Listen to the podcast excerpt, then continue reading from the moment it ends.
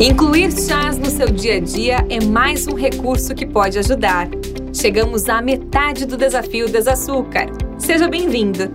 Ao falar de chás, é importante que você não confunda essa estratégia com as propagandas de chás milagrosos para o emagrecimento e controle de peso. O chá sozinho não vai trazer quase nenhum resultado. Porém, dentro de uma estratégia mais completa, é um recurso benéfico para ajudar a vencer o hábito do excesso de açúcar, que é tão difícil de modificar. Por isso, os chás entram no quarto dia, depois que você já integrou os princípios fundamentais da hidratação, atividade física e nutrição.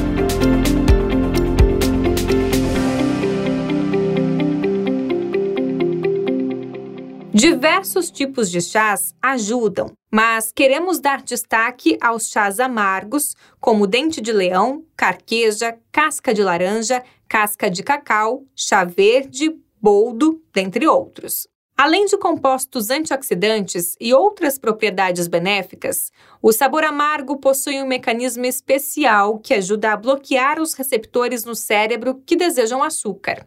Eles também inibem o apetite, moderando a fome. Portanto, você pode usá-los durante os momentos de desejo por açúcar, antes e após as refeições.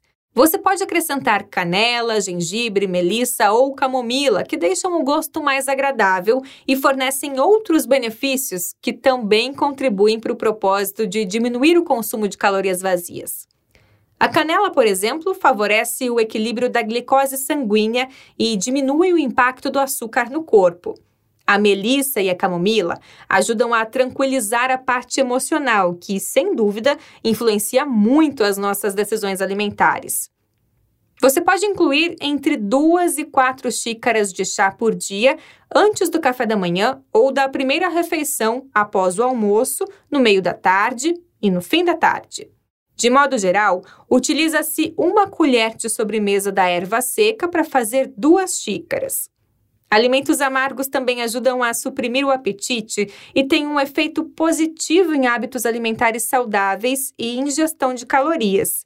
Então, saladas com chicória, escarola, almeirão, rúcula e outras folhas amargas podem ser consumidas para essa finalidade. A partir de hoje, inclua chás e folhas amargas na sua alimentação. Esse é o passo 4 do desafio Desaçúcar e cada etapa dele constrói a sua jornada para diminuir o consumo de açúcar sem perder o prazer em comer. Mantenha-se empenhado. Aproveite e acesse o link disponível na descrição deste episódio, onde você encontrará o material de apoio do desafio. Até a próxima!